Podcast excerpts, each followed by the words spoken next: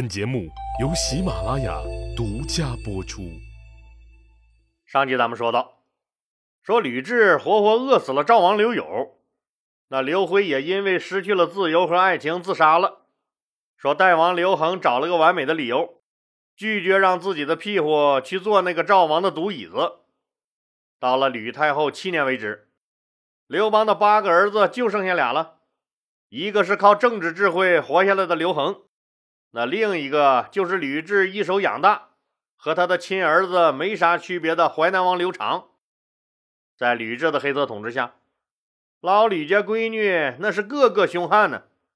刘氏家族成员基本上都被套牢了，但刘氏子弟那也并非个个都是孬种。那有一个人就不信这个邪，谁呀？朱虚侯刘璋。这哥们是谁就不用说了吧？刘邦的孙子，齐王刘肥的二儿子。十五岁那年，吕雉也给他分了个老吕家媳妇儿。这媳妇儿就更不简单了。是吕雉身边的大红人那个刚刚被封了赵王的吕禄的宝贝闺女。吕雉把他们老吕家人都封了王了，那就是怕他老刘家人不服，所以这闺女除了做刘璋的王后，说生下有吕家基因的儿子以后承袭王位和侯位外，还有一个任务，那就是监视刘璋。刘璋这个人不但身强力壮，脑子还特别好使。知道吕家媳妇的重要性，就想着法子哄老婆高兴。您想啊，十四五岁的小丫头，那哪经得住天天大金链子、小金表，这珠宝耳钉不能少的爱情攻势？况且人家刘璋那可算得上是一个标准的帅哥了，又舍得给你花钱，那还用想吗？那搁谁谁也抗拒不了啊！小丫头直接就沦陷了。觉得自己就是世界上最幸福的那个女人，自己的男人爱自己爱的都不行不行的了。那不用说也知道，经常和家人说刘璋对他怎么怎么的好，吕雉也高兴。只要对我们吕家人真心实意的好，那我们吕家人绝不亏待你，啥事儿都好商量。这就是我们老吕家人的底线。所以刘璋在吕雉眼里，那算是自己人。享受了其他刘姓家族成员享受不到的待遇。咱们举个小例子，您就知道他刘璋在吕雉眼里的地位了。吕太后七年，也就是公元前一八一年，这时候刘璋已经二十岁了，生的孔武有力，又天不怕地不怕，说很有些男子汉气概。虽然吕雉和吕禄也都对他挺好，但他却一直忘不了他的兄弟们。刘如意、刘友、刘辉是怎么死的？那更忘不了当年老爹刘肥差点被吕雉一杯毒酒毒死这件事儿，所以他就每天琢磨着，说咋能整整吕家人解解恨呢？记得老李说过吧？吕雉怕最有实力的齐国谋反，就让齐王刘襄的两个弟弟，这个朱虚侯刘璋和东穆侯刘兴居入皇宫担任侍卫。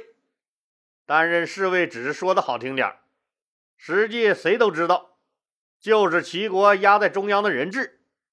你刘襄敢在地方上不老实，先把你这俩弟弟宰喽！这一次，刘璋就当着吕雉的面撒了野了。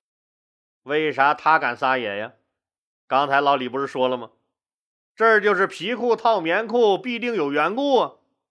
说一次后宫宴会。吕雉和大家都喝得挺高兴了，吕雉就让刘璋当酒司令，也就是监酒官，监督大家喝酒，并负责呢活跃气氛。刘璋可就说了：“说我也算是个将门之后，要让我当监酒官也行。那太后您得允许我按这个军法监酒。”吕雉也就没多想，就笑着答应了。刘璋就宣布。说今天不听号令者，军法处置。大家都笑了。哎，喝个酒还按什么军法来？也就都没当回事儿。酒宴继续。刘璋这酒司令当的也是八面玲珑，不是他给大家说个段子、讲个趣闻，就是让别人唱个小曲儿啥的，再不就是组织给太后吕雉和小皇上敬酒，反正现场气氛是一片热烈，渐渐达到了高潮。半醉之时，刘璋又向太后请求，说：“请允许他给大家吟唱一首《耕田歌》。”吕雉心想：“你一公子哥还会唱什么耕田歌？”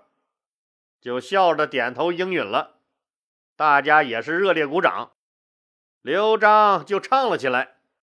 歌词儿其实很简单：深耕播种，株句要熟，不是同种，挥锄铲除。啥意思呀？中心思想就是说，种地的时候呢，不是同类的苗苗，咱们就挥着锄头都铲掉，一个也不留。这个当然就是借酒撒泼、指桑骂槐了。那么聪明的吕雉，怎么能听不出歌中的弦外之音？不就是讽刺的吕雉为了加封吕氏一族，对不是同种的刘氏宗族进行大规模诛杀吗？但歌是他吕雉同意唱的，所以也只能是默默无语，那不好意思当场发作。谁想到接下来又发生了一桩令人瞠目结舌的事儿。居然在他吕雉的眼皮子底下，吕家人被刘璋堂而皇之的杀了，这就怪了。自从吕雉临朝称制以后，那只听说过吕家人处置刘家人，刘家人死于非命的，还真没听说过说刘家人处置吕家人的。原来呀，大家又喝了一会儿酒以后呢，参加宴会的吕氏家族有一个人就喝多了，胃里直翻腾想吐。于是就中途退场，想要回家去睡一觉，再喝碗醒酒汤啥的。那醉了的人嘛，当然也不可能还顾得上什么礼节，说向监酒官刘璋申请退席。况且他是吕家人，也确实没把刘璋当回事儿，就摇摇晃晃的径直走了。刘璋也不含糊，正想找茬给霸道惯了的吕家人一点颜色看看呢。老虎不发猫，你还以为我病危？老子专治各种不服！立马就追了出去，一点也没客气，手起刀落就把那人砍了，还一本正经的跑回来报告李治，说有人不经允许擅自讨酒而走，违反了监酒令，我已按军法将其处斩。大家一听都大吃了一惊，才知道这小子是真他妈狠。不过是吕雉同意人家刘璋按以军法监酒的，所以也就没法说啥了。岳父吕禄一看死了人了，也是满脸黑线，但也说不出啥来。不用想，喝个酒居然死了人了，大家也就不欢而散了。这刘璋从此可就扬名政坛了，这次算是打出了刘家的气势，又有赵王吕禄这个老丈人护着。那不护着也不行啊！虽然刘璋对媳妇儿可能是只走肾不走心吧，但吕家姑娘可是爱他爱的疯狂了。那只要自己的男人刘璋受了一丢丢的委屈，吕禄的宝贝丫头就和他爹闹得鸡飞狗跳。这一下子刘璋牛了，保护伞杠杠的硬。从此以后，那吕氏一族都十分惧怕朱虚侯刘璋。即便是朝廷大臣也都要倚重他。吕雉一看这状态，那也生怕逼急了刘氏宗族铤而走险，就暂时停止了对刘家子弟的迫害。可能您要说了，谁不老实就干掉谁呗，把他老刘家人全干掉，吕雉你不就放心了？他老吕家不就彻底翻盘子了？但哪有那么容易呀？吕雉权倾朝野，看似掌握生杀大权，但是刘氏宗族子弟遍布朝廷内外。况且当年跟着刘邦闹革命，对他刘邦忠心耿耿的那些个老伙计们，还有不少都手握兵权呢。吕雉说：“找个理由干掉几个诸侯王，已经是最大的权限了。一旦超过了这个限度，刘氏宗族那必定是人人自危，还不是铤而走险？”吕雉当然也怕刘氏宗族联合跟随刘邦打天下的大臣们来个里应外合，自己也恐怕只能落下个众叛亲离的下场。而且吕氏一族虽然说封了几个诸侯王，但是都没敢前往封地去，都在中央掌握大权了。现在他手里最重要的底牌，那也只有守卫长安的南北军，显得有些势单力孤。吕雉没有赶尽杀绝，不是他不想，那实在是不能。为啥老李要重点说一下这个刘璋，还说了他和媳妇儿的关系呢？因为没有他刘璋，甚至没有他和媳妇儿的恩爱，那历史可能就真的要改写了。当然了，这些都是后话了。那吕氏专权，眼瞅着就要灭刘兴吕翻盘子了。朝廷里一帮子刘邦、刘皇帝的老兄弟们就这样看着？那肯定不是啊！咱们先说一个人，那因为看不惯朝中吕氏一族胡作非为，所以就辞官了。记得吧？老李说过，这个人每天好像在家悠哉悠哉，不问政事的样子，说是赋闲隐居乡野，实际上一直心系朝廷，密切关注着政局的变化。这个人就是陆贾。陆贾一看，这吕家人张牙舞爪的，这是要密谋篡夺皇权呀！这是要，就赶紧来找老伙计太尉周勃。太尉可是最高军事长官了，咱也相当于现在的武装部队总司令吧。但周勃现在也成了摆设了，手里也没权，咋的呢？还能咋的？陈平提议让吕禄、吕产分掌南北军，这就基本上把他周勃给架空了呗。周勃也怪陈平，你说这老陈平啊，是不是还记当年我们跟刘皇帝告的黑状的事呢？故意整我呀？就对陈平有了意见了。陆贾来找周勃，就是要探听一下周勃的想法。对于吕雉的做派和阴谋篡权的吕氏一族。作为刘邦好兄弟的周勃自然是看不惯，但自己手里又没权，很是苦恼。陆贾也听出了他对陈平的怨恨。陆贾从周勃家告辞出来，那转身就去了丞相陈平家。这儿说他陈平过得咋样？好不好？好啥呀？也很痛苦。眼见着先皇刘邦的儿子们就被吕雉弄得快死光了。吕家翻身上了位，那又是封侯又是封王的。自己虽然现在还是丞相，但是只要吕家阴谋得逞，彻底站稳了脚跟的话，自己这块遮羞布就会被毫无政治底线的吕雉踩在脚下碾碎喽。再不采取有效对策和措施，自己也将会死无葬身之地。老伙计们也都会成为待宰的羔羊，这可怎么办呢？老狐狸陈平这回可算是遇到新问题了，想的头都大了。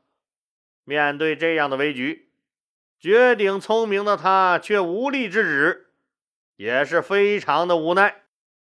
问题是自己现在想做逍遥派都不行了。必须得想个法子铲除祸国殃民的吕氏一族，那样自己才能安全的爬上岸来。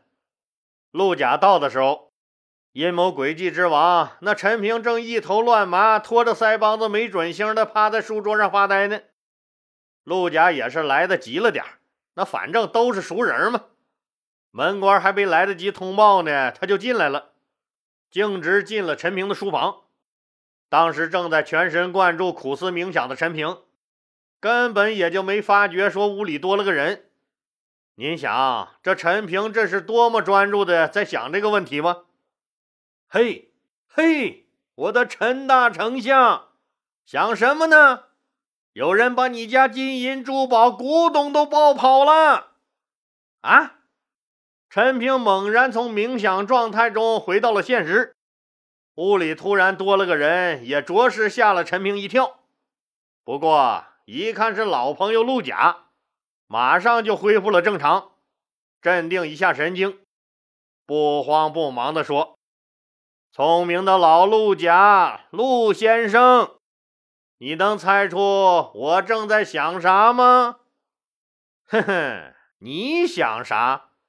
丞相您有钱有势，那高官得坐，骏马得骑，富贵无比，应该是无忧无虑，不应该再有啥欲望了呀。”陆贾说完，看看陈平的表情，对这个老朋友也就不兜圈子了，就接着说：“如果说丞相您还有什么忧虑的话，我想恐怕是，那恐怕是担心天子年幼，那家人再搞出什么大动作来吧。要是那样的话，大汉江山恐怕真的要变色儿了。老陆啊！”绝顶聪明的老陆啊！我正在为这事儿伤透脑筋抓狂呢，你就送上门来了。今天呀，你不给我出个好主意，就甭想出了我这门儿。对这个老朋友陈平也是一脸坦荡，俩人哈哈大笑。哎，我说大丞相，您满肚子计谋。那啥时候轮到我这个不中用的牛脾气老朽给您出主意了？不过您要非让说呢，我就唠叨两句。这俗话说得好啊，“天下安，注意相；天下危，注意将。将相和本来就是安邦定国的基石和根本大计。如果将相能精诚团结，关系和谐，那世人就会归附。”即使是有人想乱中夺权，依靠将相的紧密配合把好关，大权也就不容易旁落。所以依老朽之见，只要丞相您和太尉能拧成一股绳，吕家想异动也会有所顾忌，天下也就还在你们二位文臣武将的牢牢掌握之中。不瞒您说。我刚才去找了太尉周勃了，您知道，老周就是一大老粗，虽然明白道理，他根本就不知道怎么使劲儿，好像还对您稍微有那么一丢丢的意见，所以我这不就赶紧找您来了吗？我想您是帝国最有办法的人了，您一定有办法让太尉明白。你们合作的必要性和紧迫性，哇，这果然是我大汉朝的猛人呢！看似漫不经心的一段话，实际上就是定国安邦的大计呀。接着，这个貌似只会死读书、只会和刘皇帝死磕的陆贾，又为陈平谋划了将来剿灭吕氏家族的几个关键性问题，客串了一回阴谋大师。那陈平到底采纳没采纳陆贾的建议？效果又怎么样呢？咱们下次再说。好了，今天就说到这儿吧，谢谢大家。节目最后向大家推荐喜马拉雅给粉丝提供的专属福利：您购买内置喜马拉雅全部好节目的小雅音箱，原价一百九十九元，给老李粉丝的价格是一百八十九元。这不重要，重要的是。他居然免费送您价值一百九十八元的喜马拉雅年度会员，一百八十九元买俩一百九十八元的东西，力度就是这么大，咋地？快抓紧时间下手吧！我估计一转身，这好事可就没了。请您点击播放条上面的那个红色购物车，或者点击节目简介中的链接，也可以点击主播头像进入我的店铺购买。店铺里都是老李精挑细选出来的，淘宝、京东为粉丝准备的特惠好物。您得了实惠，又支持了老李顺利晋级，何乐而不为？谢谢喽！